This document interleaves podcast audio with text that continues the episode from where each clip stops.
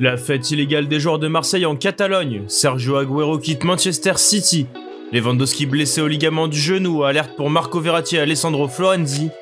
On parle de tout ça dans le journal Made in Foot du jour.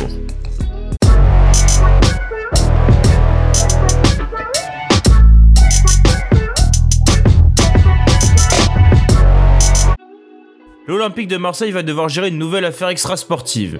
Ce lundi, Marca a annoncé que deux joueurs de l'OM sont visés par une plainte de la police de Badalona, une ville de la banlieue de Barcelone. Ces derniers sont accusés d'avoir participé et ou organisé une fête illégale dans une résidence dédiée au tourisme. D'après la cadena Ser, Paul Lirola, catalan d'origine, serait l'un des trois organisateurs de l'événement. A noter qu'il y avait 33 personnes au total dans la résidence que la Guardia Urbana a dénoncé pour avoir enfreint les règles sanitaires liées au coronavirus. L'autre joueur marseillais épinglé serait Leonardo Balerdi.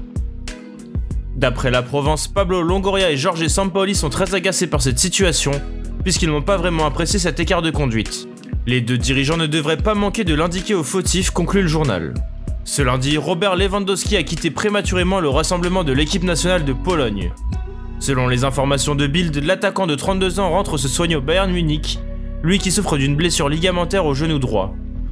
Alors que le Bayern accueille le PSG dans 8 jours pour le quart de finale aller de la Ligue des Champions, le traitement de la blessure devrait prendre 5 à 10 jours. Reste maintenant à savoir si Lewandowski sera remis à temps contre le PSG le 7 avril prochain. Petite pause dans le JT du jour pour vous dire que c'est le moment pour vous de vous abonner à notre chaîne YouTube, de lâcher un petit like, un petit commentaire et de cliquer sur la petite cloche de notification pour être au courant de toutes nos nouvelles vidéos.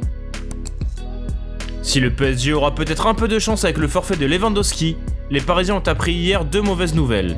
En effet, Alessandro Florenzi et Marco Verratti vont quitter la sélection italienne et rentrer à Paris, selon Sky Sports.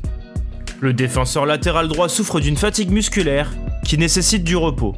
De son côté, le milieu de terrain ressent une contusion à la cuisse gauche survenue face à la Bulgarie et a passé des examens médicaux complémentaires qui préconisent également du repos.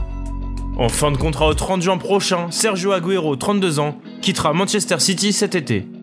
Les Citizens ont officialisé la nouvelle dans un communiqué hier précisant par ailleurs qu'une statue à son honneur sera installée à l'Etihad Stadium, aux côtés de celle de Vincent Compagnie et de David Silva.